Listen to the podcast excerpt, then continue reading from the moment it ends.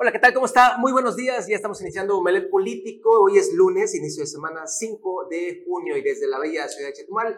Eh, saludo con mucho gusto a mis amigos aquí en la mesa de Aclico, a Jimmy Palomo, César Casilla y Bruno Cárcamo Arvide. Jimmy, ¿cómo estás? Buenos días. Buenos días, eh, Juan Pablo. Buenos días, César. Buenos días, Bruno. Buenos días, amigo televidente. Tenemos mucha información que se ha generado en estas últimas horas en el estado de Quintana Roo y que usted debe de saber. Buenos días. ¿Cómo estás, César? Buenos días. ¿Qué tal, Juan Pablo? Buenos días, Jimmy, Bruno, y por supuesto, muy buenos días a usted. Estamos iniciando Melet Político, tenemos mucha información para compartirle. Quédese con nosotros los próximos 60 minutos. Le prometo que al terminar usted va a quedar bien informado. Bruno, Malofkin, buenos días. Usilkin, ¿qué tal? Muy buenos días y bienvenidos a este arranque de semana. Es cierto que pues al PRD no le está yendo nada bien por ningún lado. Esto y más vamos a platicar. Ya se llevaron a cabo las primeras elecciones que van rumbo hacia el 2024, hacia la grande. Los mecanismos demás, sin sorpresas, ya lo habíamos dicho, Morena y PRI van a ganar, pero vamos a desmenuzarlo y analizarlo más adelante.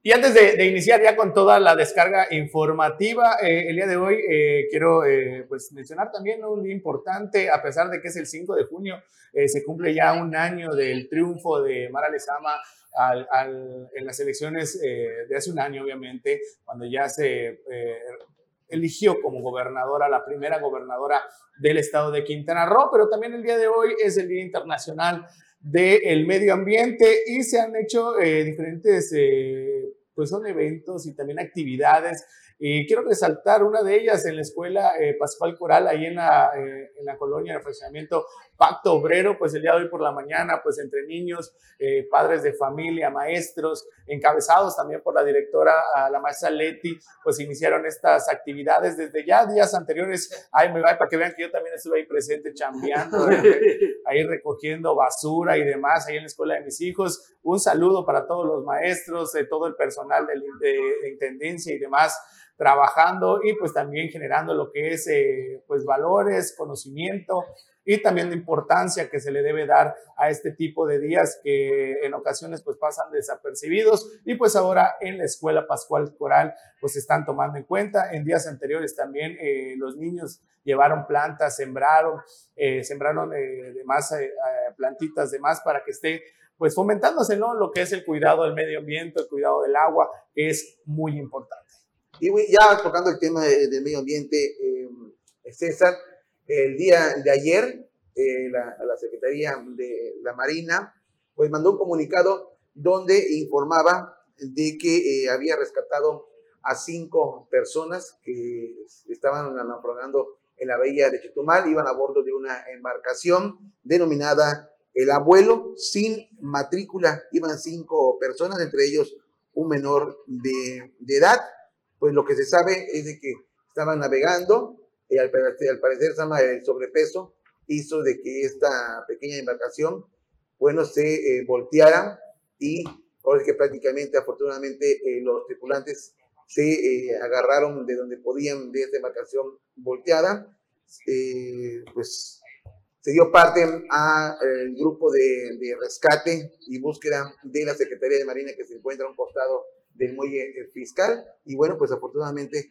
llegaron hasta el punto donde eh, estaban por la zona. Se ve que es la entrada al río Hondo aquí en Chetumal. Aquí, fíjate que este es un tema para analizarlo también, Jimmy, César, Bruno, porque recuerden ustedes, este sucedió, este, este incidente sucedió afortunadamente sin cuestiones que lamentar aquí en la bahía pero le hemos dado eh, puntual seguimiento a, las, a los hechos que han pasado en Bacalar, donde se han, ahora sí que, hundido estas embarcaciones, allá en Bacalar, la producción nos tiene estas imágenes, y eh, también la Marina ha dicho que únicamente han recibido llamadas de atención, es decir, es todo lo que pasó, llamadas de atención de que, oigan, no lo vuelvan a hacer, no se hundan de nueva cuenta, pero no ha habido sanciones de por medio por el no uso de chalecos, no ha habido sanciones por el no uso de sistemas de radio, eh, también de estas, eh, las, las, pistolas para, para hacer las, las, de bengala, en fin, todas estas cuestiones. Y ya la Marina ha dicho que únicamente recibieron una llamadita de atención de que, oigan, por favor, no hagan eso. Y ahí quedó. El asunto es que seguimos viendo que hay gente que no lleva chalecos, que hay sobrecupo en esas embarcaciones y no pasa absolutamente nada. En Bacalar hay un sinnúmero de embarcaciones que constantemente están llegando y sobre todo en vacaciones aumenta esto y vemos que es muy constante y muy cotidiano que vayan más personas de las que tienen capacidad una embarcación. Ojalá que esto sea un llamado más, Jimmy. Lo que lo vimos ayer en la Bahía de Chetumal, afortunadamente no pasó a más, salieron ilesos, salieron únicamente con el susto de estar en el agua, pero eh, pues una vez más estamos viendo que hay sobrecupo y demás. Y, no y, es, que, y es que otra cosa, eh, Juan Pablo, aquí en esta información que emitió la Secretaría de Marina, es una embarcación que no tiene matrícula. ¿Esto qué quiere decir? De que, bueno, esta embarcación no está registrada ante, ante Capitanes de Puerto, porque cada tipo de embarcación que vaya a salir a la bahía a dar una vuelta o un paseo o a pescar, tiene que reportarse con la Secretaría de Marina, informarle que eh, van a salir a pescar, por dónde van a andar, cuántas personas van. Eh, la Secretaría de Marina checan eh, todos los artículos que tiene que llevar una embarcación, como tú dices, radio, luz de bengala, principalmente los chalecos, y cuánto tiempo van a estar en la bahía y como a qué horas piensan regresar. Ya en una bitácora, pues la Secretaría de Marina pues ya tiene toda esta información al ver de que pues en el, en el horario que informan que van a llegar y no han llegado, bueno, pues se comienzan a comunicar vía radio y bueno, pues eh, y de esa manera pues ya es que salen en búsqueda de estas personas. Sí, bueno, este, eh, antes de, pasar más información, eh, Jimmy, sí, esta situación de, de, lo que ocurre en la laguna de Bacalar es algo que, que sí debemos de, de, resaltarlo y también de que ya se están tomando también cartas en el asunto. Hay que mencionarlo, el capitán de puerto, este, el capitán Catarino de León Juárez, eh, nos informaba hace unos días de que sí, lamentablemente lo único que pudieron hacer es interponer o más bien poner lo que es una amonestación verbal y un exhorto por escrito para estas embarcaciones que tuvieron pues estas eh, situaciones de hundimientos por sobrecupo, pero lo que realmente está sucediendo en Bacalar es que no hay una reglamentación o más que nada vigilancia para el momento de que pues estos eh, turoperadores puedan prestar su servicio de manera correcta, porque como bien comenta Juan Pablo, no eh, ingresan los, la tripulación, ingresa sin, sin el material o el equipo de salvamento y demás para poder este, tenerlo. Y tenemos, que, tenemos creo ahí parte de la... No, vamos, Con, vamos con el recorrido de todos los días, César. Ahí nos están pidiendo ya la información sobre esto que está pasando aquí en Quintana Roo. Fíjense, Maribel Villegas Canché continúa con este tema de abre los ojos, sigue yendo a algunas colonias y manzanas y super manzanas allá en Cancún. Vamos a recorrer un matutino.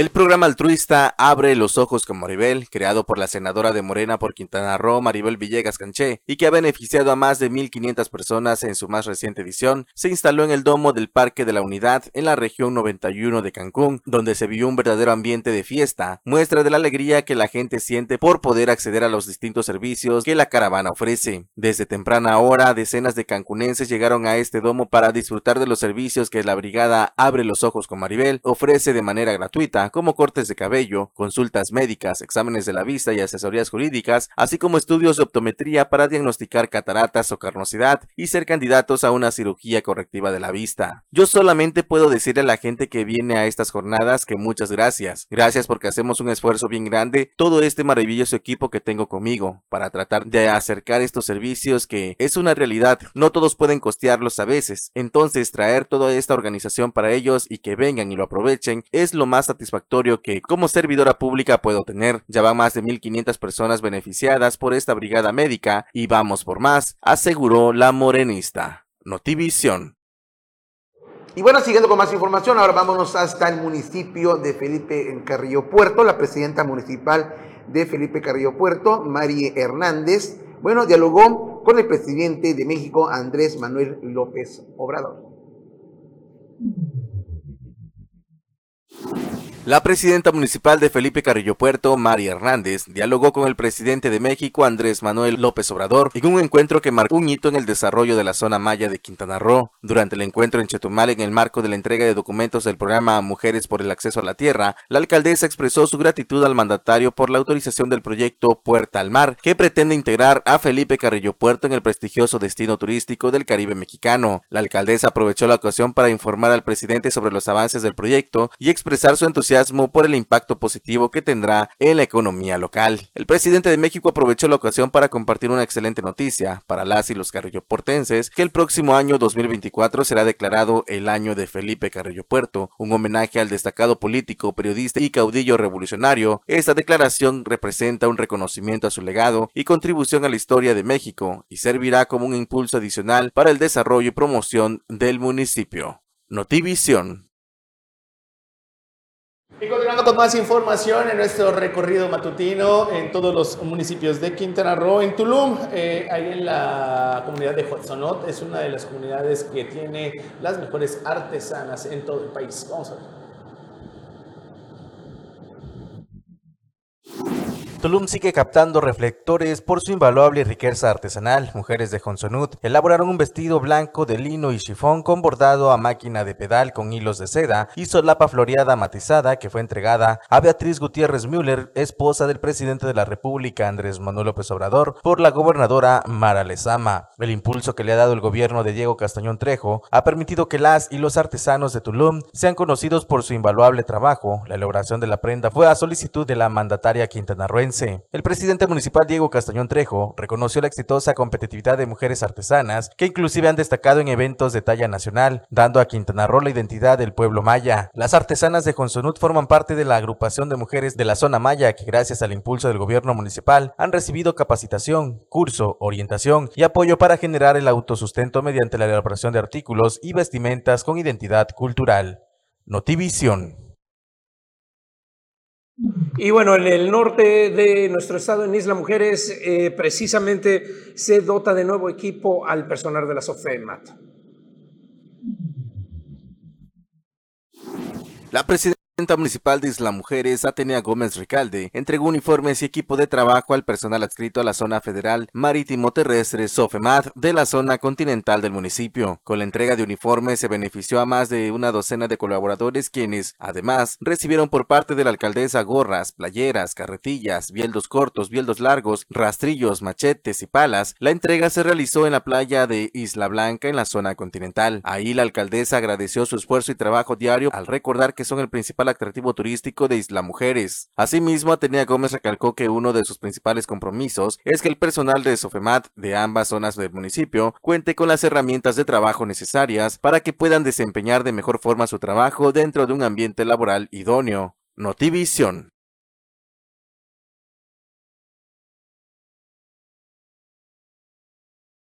Eh, ayer nuestros amigos eh, televidentes nos hicieron llegar una fotografía que, eh, bueno, también estuvo circulando en redes sociales. Antemano le agradecemos que se tome el tiempo de mandarnos, ahora sí, eh, estos, esta información, de reportes. Ayer, ayer eh, en la capital, aquí, en la capital del estado, en la colonia centro de Chetumal, y eso que es siendo la capital del estado de Quintana Roo, así están nuestros semáforos en la colonia centro de Chetumal. El primer cuadro de la capital del estado. Este semáforo a punto de caerse. Esto fue sobre la avenida eh, Álvaro Obregón con Benito Juárez. Estos son los semáforos que tenemos en la capital del estado de Quintana Roo, en el primer cuadro de eh, Chetumal, que es la colonia centro. Bueno, nuevamente agradecemos a nuestros amigos televidentes que se toman el tiempo de mandarnos esta información. Increíble que nuestra capital. ¿Te acuerdas, Jimmy, que rapidísimo eh, había un proyecto de crear o de poner semáforos inteligentes aquí en la capital de Quintana Roo? Cada uno de ellos iba a costar no sé cuántos millones de pesos. Eh, finalmente pusieron los, los convencionales que eh, pues solamente fueron cuatro o cinco puntos aquí en la capital. Sin embargo, todavía quedan varios puntos que no tienen semáforos, que siguen así desde hace muchos años, tres, cuatro años, y no vemos que nuestra capital, la que es la capital de Quintana Roo, pues tenga una mejoría también en el sistema de la vialidad. Digo nada más para que ahí quede registrado en la historia, en la historia de nuestro Quintana Roo y la infraestructura que también necesitamos. Creo que nos vamos a ir un corte, ¿no? ¿Vamos? Regresamos.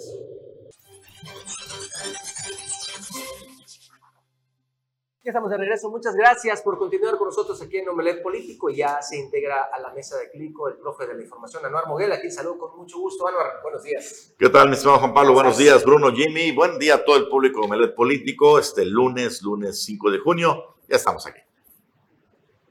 Y bueno, vamos eh, en lo que les comentábamos al inicio del, programa y lo que es el inicio, el arranque ya de la carrera para el 2024, las últimas posiciones eh, estatales que se iban a definir antes del proceso presidencial de las próximas elecciones.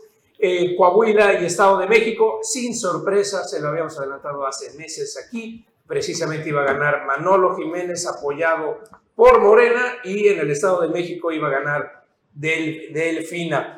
Con estos resultados pues quedan que eh, Morena se queda en 22 estados, va a, gobernarte y tiene presencia, el PRI se queda con dos, Coahuila y eh, Durango, y mientras que el Verde se queda San Luis Potosí, el PAN se queda con cinco, Chihuahua y el, el el centro del país, Guanajuato, Querétaro, San Luis y Yucatán. El resto, pintado de morena, perdón, Movimiento Ciudadano, Jalisco y Nuevo León, pero el resto pintado del país completamente de morena. Lo impresionante es que si esto lo pones con una gráfica del 2012, de más, eh, todos los estados prácticamente eran del PRI, los mismos. En una década. Del Morena. Morena ni existía en, en, ese momento. Una campaña que se llevó a cabo eh, tranquilo, hay que decir, no hubo grandes conmociones, no hubo grandes problemas. Eh, justo al terminar el cierre de las urnas, tanto en Coahuila como en el Estado de México, pues todos los candidatos, obviamente, como ya es costumbre, es una a los 10 minutos, cada quien se declaró ganador. Esta práctica, Bruno, de la política mexicana es la práctica más absurda y ridícula eh, de nuestro sistema, ¿no? Es, parece que está en el manual, en el librito. No importa si sacaste 3%, tú sales y declara que ganaste, lo cual es una total tontería. Eh, cuando hay encuestas de salida, que ellos tienen acceso realmente a esos números, cuando hay además un conteo rápido que no cuesta nada esperarlo ya en eh, cuestión de un par de horas después de las elecciones, te dan a conocer eh, una tendencia pues prácticamente irreversible. Y, y, pues rápidamente esas declaraciones quedan en el olvido porque pues sale ya el resultado no, bueno, oficial. La metida, la metida, de pata, ¿no? La cola entre las patas ahí que, que tienes que salir.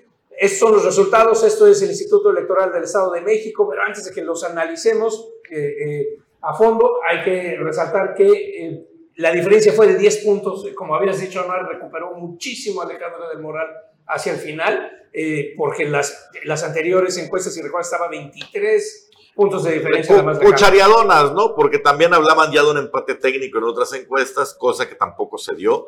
Y hubiera apretado mucho el asunto. Y es que esto tiene, tiene relación directa con la sucesión del 2024. Si Andrés Manuel López Obrador, porque no es Morena, es Andrés Manuel López Obrador, es el presidente el que está en contienda. Si Andrés Manuel López Obrador perdía esta elección crucial en el Estado de México, la, el control de su sucesión se le salía de las manos. Es decir, te hablaba de una oposición viva, de una oposición que al gobernar eh, el Estado con más número de habitantes en un momento previo a la elección, pues podía mover las cosas dentro de las corcholatas y podría abrirles a algún disidente un camino hacia la oposición. Al darse estos resultados, pues va a ser muy difícil que alguien le haga frente al poderío del presidente, es decir, allana el camino hacia su sucesión presidencial, se queda, se queda... le deja las riendas de la toma de las decisiones y si hay algún rebelde o rebelda, tendrá que medir mucho las consecuencias de lo que podría ser ese salto en, en este marco. Por otro lado, hay que decirlo, es una votación histórica. El Estado de México era bastión 100 del años de ser priista. Y esta es la primera sede vez. del grupo PRI, del grupo político priista más fuerte y más poderoso de este país, gobernado eternamente el Estado de México por eh, el, el tricolor, y esa hegemonía se rompe por primera vez en la historia en esta elección. O sea, el presidente Andrés Manuel López Obrador, no Delfina, ¿eh?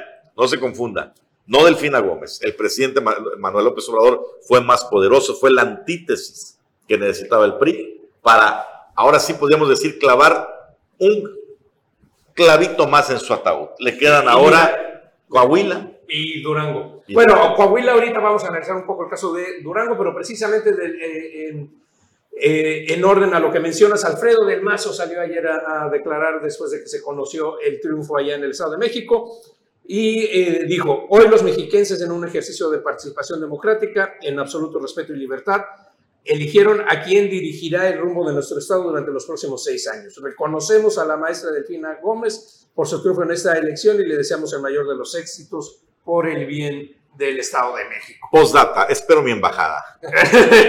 Algo así, exactamente.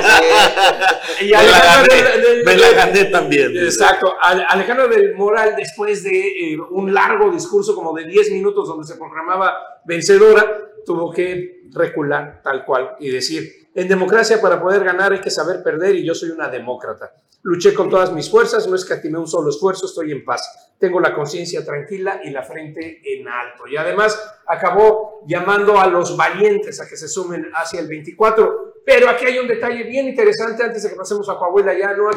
A ver si nos pueden regresar la gráfica que estábamos viendo. Hay un detalle clave para la alianza y para lo que va a suceder y para el reacomodo de las fuerzas políticas. Y es que el PRD en el Estado de México va a desaparecer. Este es el primer síntoma de cómo está eh, quedándose muy atrás entre los principales. Y ahí está, el PRD se queda el con el 3%. 2.98 fuera, no va a tener registro estatal. Esto no quiere decir que desaparece el Sí, PRD registro como nacional. partido nacional, Debería. pero en el Estado de México, donde hay, es el Estado con el mayor número de electores, no va a tener representación ya. Y eh, peligra también aquí en Quintana Roo, ya lo sabemos. Entonces se empieza a poner en chino. ¿Qué sucedió en, eh, en Coahuila?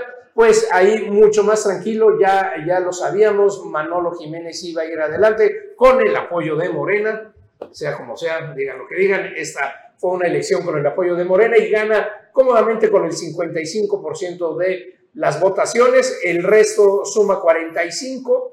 Eh, eh, si sumáramos nuevamente al Partido del Trabajo, al Partido del Verde, a No. Unión por Democrática de Coahuila, no lo superan, no llegaban.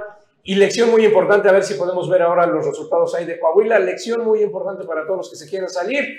El verde pierde su registro, al igual que el PRD estatal. No llegan al 3% de los resultados, se quedan en el 270 y tantos, 278. Y estos dos partidos no van a tener representación. Ahí está. Este, Es el- no, es el Estado de México. Es el Estado de Es una vertical. Están los resultados de manera vertical.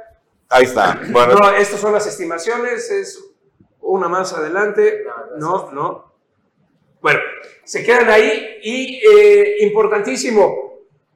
Todavía no sabemos el resultado de diputaciones y demás Estado de México, pero en Coahuila, carro completo para el PRI 16 distritos se los lleva Manolo Jiménez o se los lleva Morena vestido del tricolor, como lo quieran ver. y, y así celebró el jefe de la mafia priista ahí en Coahuila. Tenemos la imagen que compartió en su Twitter eh, el día de ayer, Alito, ¿no? justamente en tiempo real. No, no, no, Alito es un ser a la izquierda. Eso, eso no, Al- Ali- Amlito está en otro asunto, él está chambeando para Morena. No, el líder de la mafia priista en, en Coahuila se llama Rubén Moreira, profesor de egresado de- del Sindicato Nacional de Trabajadores de la Educación, hermano de Humberto Moreira.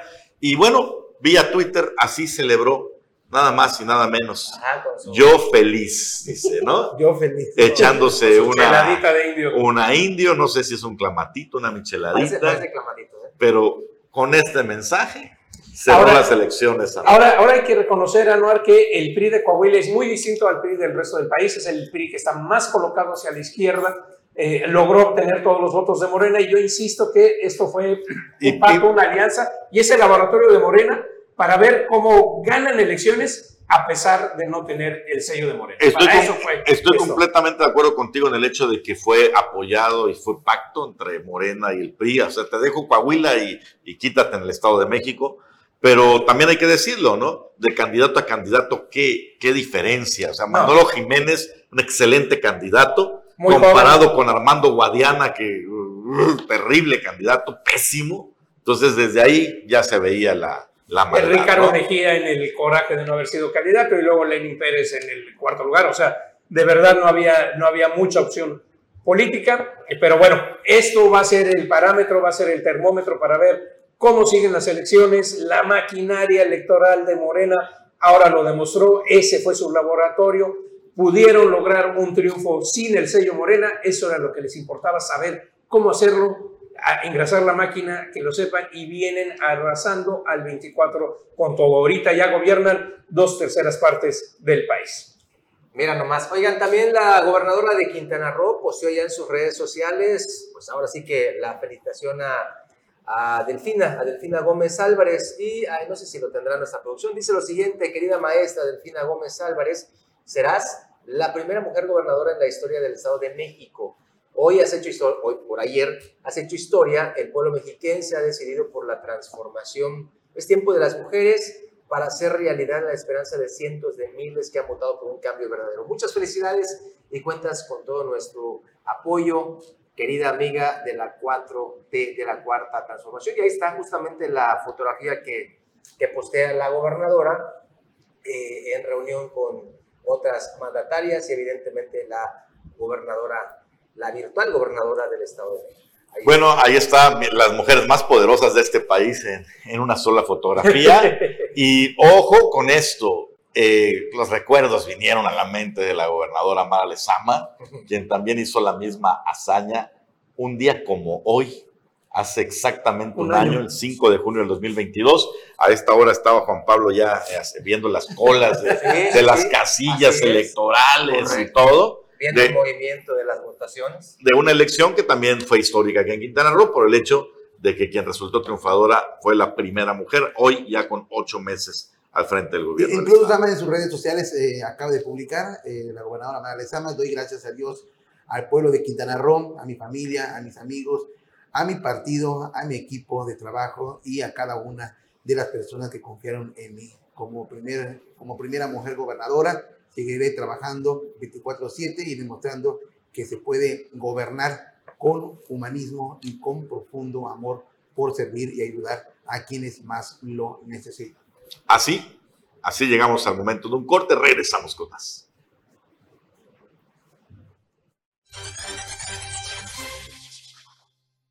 Aquí seguimos en Omelet Político y el pasado viernes nuevamente el presidente Andrés Manuel López Obrador vino a el estado de Quintana Roo a la, su acostumbrada gira de cada 15 días revisando las obras del Tren Maya, del aeropuerto de Tulum y otras más, pero en esta ocasión hubo algo distinto. Vino desde más temprano porque a la una de la tarde, dos de la tarde de este pasado viernes encabezó un evento de Tres. entrega de... Sí, pero las dos estaba, dos, dos y, entre dos y tres. Un, e- un evento de entrega de títulos de propiedad a mujeres de varios ejidos de este, de este Quintana Roo, un reclamo social que tenía muchos años ahí estancado. Estuvo presente, eh, pues además del presidente, su esposa, Beatriz Gutiérrez Müller, que es la primera vez, si no me equivoco, que la vemos aquí en Quintana Roo en un acto oficial. Juan Pablo, desmiénteme si, si es así. Y eh, obviamente la gobernadora Mara Lezama, que nos acompaña en todo momento, Roman Meyer Falcón, el titular de la SEDATU, presentes en el evento, ahí en, en- ahí en ese cerquito, toda, toda la clase política quintanarroense. En ese espacio estaban los 11 presidentes municipales, no faltó ninguno, a un lado estaban secretarios, etcétera, etcétera, etcétera, eh, convocados por la figura del presidente. Un calorón, Terrible, era un asadero eso, ¿eh? pero No, bueno, pero se lo aguantaron todos, mira, como estoicos. No, bueno, pues es el momento, ahora sí, la vieja tradición priista de el que se mueve no sale en la foto. El A todo mundo se metió a la foto aquí. Le decían el besamanos hace algunos años, ¿eh? Sí, sí, sí. Pero, pero mira, algo interesante ahorita que es lo que ves. Estas son las dos partes principales de frente al presidente. A los alcaldes sí les permitieron estar allí en las dos primeras filas. La gente de atrás eran las mujeres beneficiarias y demás. A los secretarios los mandaron a un corralito allá atrás de las bocinas.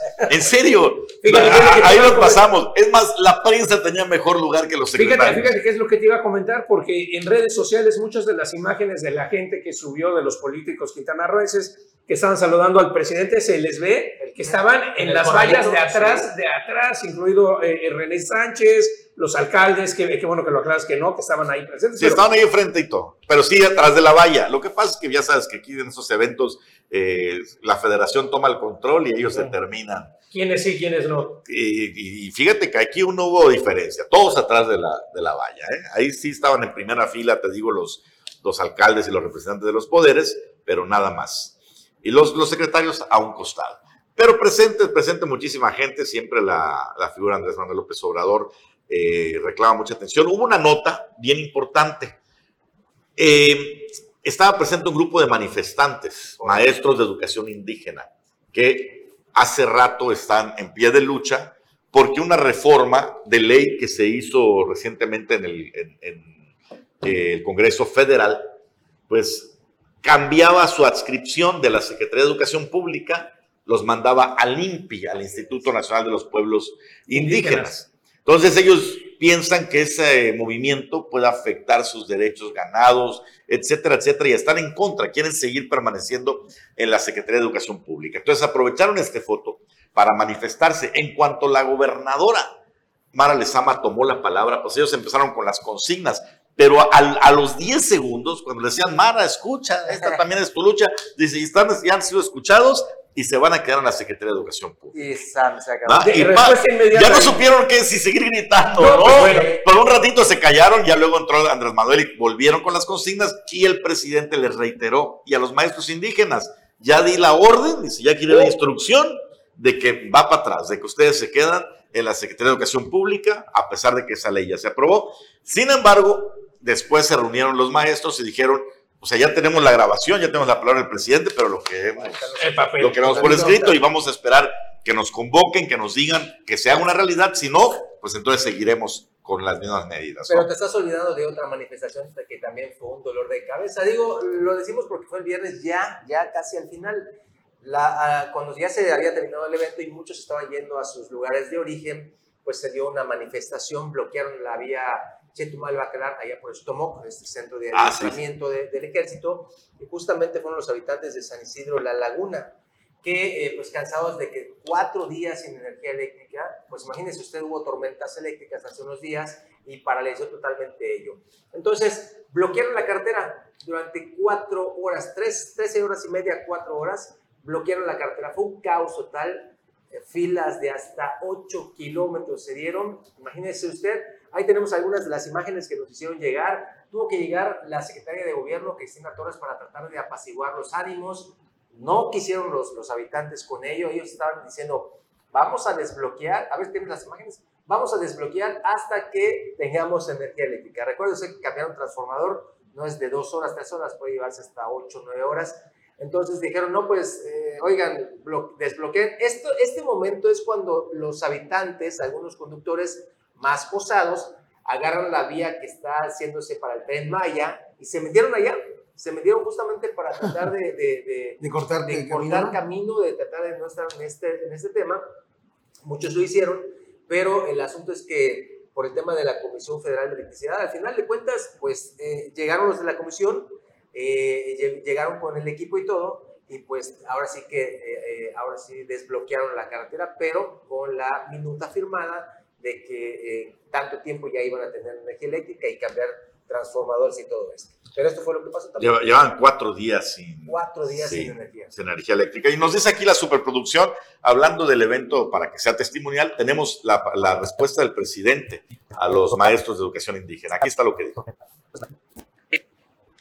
Los maestros bilingües, maestros indígenas, dependiendo de la dirección de asuntos indígenas, de la SEP. No tiene que ver el Instituto Nacional de Pueblos Indígenas porque este instituto tiene otras funciones.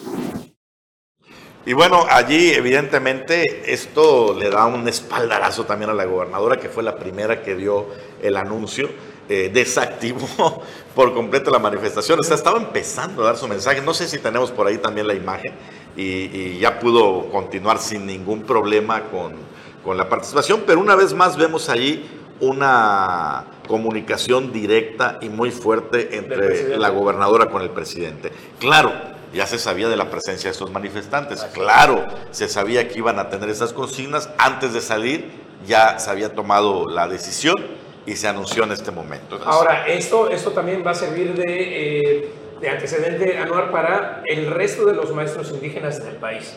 No nada más los que están acá de Quintana Roo, además los que estén ahí, que, que vayan a tener esto, van a decir, oigan, como Quintana Roo, Ya- a nosotros el mismo caminito. trato que los compañeros mayas de Quintana Roo.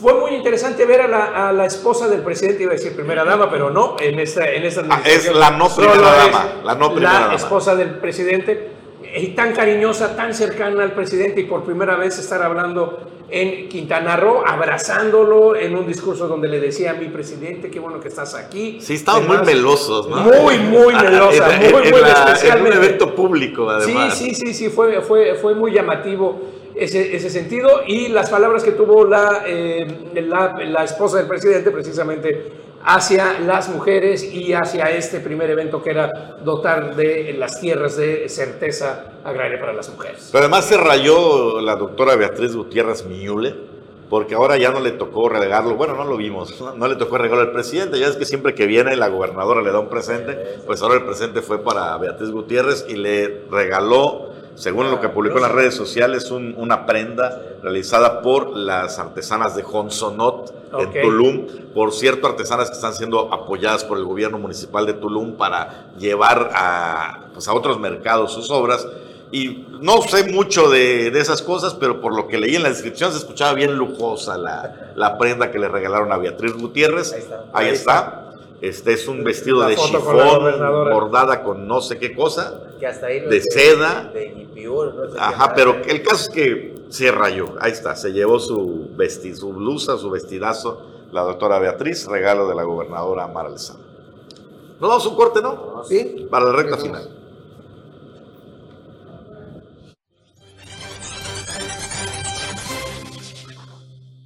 De regreso aquí a Es la duro, Juan Pablo, es duro. Bueno, vámonos con más información, mi estimado Juan Pablo. ¿Qué tenemos Sí, no, nada más agradecemos muchísimo a don Diego Rojas Zapata, usted lo conoce, expresidente municipal de Tompe Blanco, nos envió esta fotografía de esta luna, creo que es luna rosa, ¿no? La que tuvimos el día de ayer. Así he visto que en redes sociales están señalando la luna rosa. Y aquí en nuestra bellísima ciudad de Chetumal, ahí muchísimas gracias a, a don Diego Rojas Zapata. Qué buena toma, ¿no? Es- esto es en la... ¿Dónde es? En la- la- Después de Bacalar, ¿no? Parece- pero sí. no se ve como los colores de la calar. ¿Será la Laguna No, Milagros? O no es aquí en Chetumal, porque hay un O hay un velero, ¿no? En, en la bahía, ¿no? Jimmy, tú que conoces a la perfección la, la bahía. Pero no, no, no. Pero uno que está ahí- es Bacalar, creo. Está, Bueno. muy, está muy calma el, el agua como para hacer la bahía. la bahía. Pues a saber, oye, eh, hablando de la visita presidencial, también varios presidentes municipales hicieron lo imposible por acercarse al presidente Andrés Manuel López Obrador. Eh, obviamente ya todos con miras a decirle, presidente, mire, fíjese que yo he hecho este está, aquí está trabajo, aquí está mi cartita para la reelección, no sea usted malito. De, de los de Morena y los que no eran de Morena, ¿eh? todos, todos fueron, trataron ahí de, de tener su acercamiento. Algunos fueron recibidos, salieron muy contentos ahí después de, de, de este viernes. Y no sé si alguno habrá aprovechado la presencia de Román Meyer para, para, para llevarlo a ver las porquerías que ha hecho la Sedatu aquí en Chetumal y en Bacalar, mi hermano. Lo importantísimo. No, en Bacalar tú evi- evidenciaste El el, tema del balneario, el estadio dicen que también no quedó con las medidas reglamentarias. O sea, hay muchos temas pendientes que aprovechando que estaba Román Meyer debieron haber llevado al mirador de Calderitas también. ¿no? Que se suba, ¿no? Así es. La vueltecita, oiga, ya que está aquí, de- son de media hora, lo vamos a llevar una vuelta rápida para que vea qué cosas, qué es lo que hubiera tomado el tiempo, el balneario, el mirador, el resto de cosas aquí. No, es tremendo, ¿no? Deudas que tiene con la sociedad. Definitivamente allí la Secretaría de Desarrollo Agrario, Territorial y Urbano. Y bueno, ahí nada más para eh, eh, eh, no dejarlo ahí, este, Anuar, ya van a comenzar las labores de este megaparque que se va a hacer en lo que era eh, la zona de la feria, precisamente la Expofer, ya van a empezar, comienzan. No, no ahora. creo que esté listo para, esta, para este año, ¿no? Pues anuncian que va a estar listo junto con el Tren Maya, con la inauguración, pero se ve más complejo, o sea, o acaban el Tren Maya o se dedican a hacer. Ya metieron maquinaria, ¿eh? Ya, ya, metieron, ya abrieron una brecha. Por fuera se ve como que hubiera monte, pero ya está la brecha y por atrás ya están trabajando. Ahora es gigante la maqueta, la maqueta, les tendremos las fotos, la maqueta se ve un área gigante. Aquí está, es todo esto, a ver si lo terminan. A mí personalmente me gustaría un poquito más de sombra, creo que a todos nos gustaría un poquito más de sombra. Sobre todo a él, con el clima de aquí de Quintana Roo. Digo, en la tardecita, noche, pues ya es otra cosa, ¿no? Es- Este va a ser como el auditorio central. Algo así. Aquí se van a realizar los espectáculos, por ejemplo, ¿no? Eventos y todo eso. Y tener, tiene espacio, pues ahí gradas y demás. Se ve, se ve bien bonito, ¿no? La cosa es que, pues, Pinta muy bien. Veamos que sí lo acaben bien y no como el bañero y no como todo que acabas de dar, porque acaba siendo. ahora, este será el estacionamiento. 21 Pre- hectáreas. pregunta, ¿se acabará el negocio para los estacionamientos cercanos ahí? Ya, es- sí, se va a acabar porque pues, ya va a haber más vigilancia, va a haber seguridad, ¿no? Y además, eh, Sí, se eh, cumple el, como el está. parámetro, ¿no? Digo, son, Y- son 21 hectáreas y vas a tener suficiente eh, espacio para estacionamientos y demás. Yo creo que sí, ya no, ya se acabó ese tema de los estacionamientos contiguos. ¿O será que la- al tiempo de la feria le hagan así como en otras ferias? Pues que también el ayuntamiento cobre el estacionamiento para... para porque si es un negocio para el ayuntamiento. no, bueno, pues, para los propios organizadores mira, de la mira. feria, ¿cuánto ganan por estacionamiento? ¿no? Mira la cantidad de coches, justo te iba a decir cuánto, cuánta gente accede, pues es. Este, estás hablando de muy buena. eh, eh, dinero, muy buen ingreso ahí. Pues ya veremos, ya veremos. eh, sí, ojalá que se haga pronto. El- la feria tradicionalmente se celebra en el mes de octubre. Ha prometido la autoridad municipal que la feria de este año va a estar buena, justamente porque no se hizo el año pasado y por los meses de por los años de pandemia. Pues veremos si, si se cumple a como lo espera la gente. Oigan, también, este, pues sí, lamentablemente este fin de semana, Jimmy, que también es el tema de policíaco experto en estos temas, pues fíjense, en la colonia del Bosque ahí tenemos unas de las imágenes que, que nos han hecho llegar nuestros compañeros, pues se dio un ataque a balazos justamente la noche de, de ayer, una persona quedó herida de gravedad, fue ingresada al Hospital General aquí en la capital, esto evidentemente bajo la supervisión de la Policía Ministerial. Y ayer, Jimmy, también, ahí está, estas son las imágenes, y ayer también encuentran, bueno, la- anoche y en la madrugada de hoy, encuentran a una persona en este tramo, Waipish Shulha, una persona eh, iba en su motocicleta, derrapa y pierde eh, la vida. Y igual también en el poblado de, de Ocum, igual hoy por la mañana igual, eh, se encontraba un camión cañero estacionado, Sí. eh, un hombre eh, también que circulaba a bordo de una motocicleta, pues se impacta en la parte trasera y también pierde la vida. Ya son muchos eh, eh, los motociclistas que están perdiendo la vida en los tramos carreteros del sur del estado de Quintana Roo. Pues aquí ahora sí que la recomendación es andar con mucho cuidado y más en carreteras. Este motociclista dicen que por- al parecer venía alcoholizado Les, les dicen, pero y, Eh, ahí- y ahí está el problema, ¿no? Que no hay eh, cuidado o autocuidado en estos casos. Aquí siempre les se- hacemos el llamado. Si toma, no maneje, no maneje, busques un chofer o vayas en transporte público, no cuesta nada. así es. Así debería ser, en teoría, pero hoy vemos que hay mucha gente que anda conduciendo alcoholizada, con ahí con unos, unos, unos alcoholes encima, y además de que pone en riesgo su vida, pone en riesgo la vida de los demás. Así que mucho, mucho cuidado con ello. ¿eh? Hay muchas, muchos niños, muchas personas que andan en las calles como si nada, esperando que esté el día tranquilo, y miren, con una situación de este tipo puede desgraciar a una familia. Y creo Y, que- y bueno, antes de irnos, Sí. también anoche, anoche en Cancún, eh, un hombre que circulaba, eh, que conducía un vehículo, el conductor estaba en estado de ebriedad, se duerme y se va contra una taquería donde se encontraban Ah, sí. Decenas de eh, Sí, familias eh, cenando, hubieron varios, varios lesionados. Esto sucedió allá en Cancún. Y bueno, por eso Ah, antes, de despedirnos también, eh, nada más no dejar pasar, el día de ayer por la tarde, este domingo, se reportó el fallecimiento de Ricardo Rocha, uno de los periodistas más reconocidos de este país, con eh, mayor trayectoria, eh, periodista de prensa, de, televi- de- de televisión, de la radio, fue un periodista completo, maestro de, de periodismo para muchos, y bueno, lamentablemente perdió la vida a los 76 años de edad. Aquí Bruno, Juan Pablo son de esta generación que crecimos con algunos de sus programas y algunos, pues, de nuestros padres. Yo me re- recuerdo que no se perdía mi papá aquel programa para gente grande que tenía Para gente grande de entrevistas. eh, eh, en horario nocturno. Pues descansa en paz Ricardo Rocha. Ya, Además, además muy, muy repentino, su, su hijo eh, eh, puso la información y dijo que el día anterior, el sábado, todavía estaban hablando y estaban haciendo planes de las vacaciones, iban a rentar una camioneta, cómo le iban a hacer, quién le iba a manejar. Eh, lo cierto es que hay hermetismo alrededor de la causa de la muerte, no se sabe bien qué fue lo que pasó, porque tampoco había una noticia pública de una enfermedad o algo que lo estuviera llevando ahí. Sí, apenas el- la semana pasada estaba activo en la radio, en su programa tradicional, escribiendo para el Universal, eh, como de costumbre lo hacía. Y bueno, el pre- presidente de la República, Andrés Manuel López Obrador, eh, también en sus redes sociales lanzó sus condolencias, diciendo que fue su gran amigo, a pesar de que el último que se recuerda fue un encontronazo en la mañanera entre los Fuerte. dos. Fuerte, ¿no? Exacto. Pues ahí está, descansa en paz Ricardo Rocha y ahora sí, nos despedimos. Que tengan ustedes un excelente día, buen inicio de semana. Hasta mañana. Hasta mañana. Hasta mañana.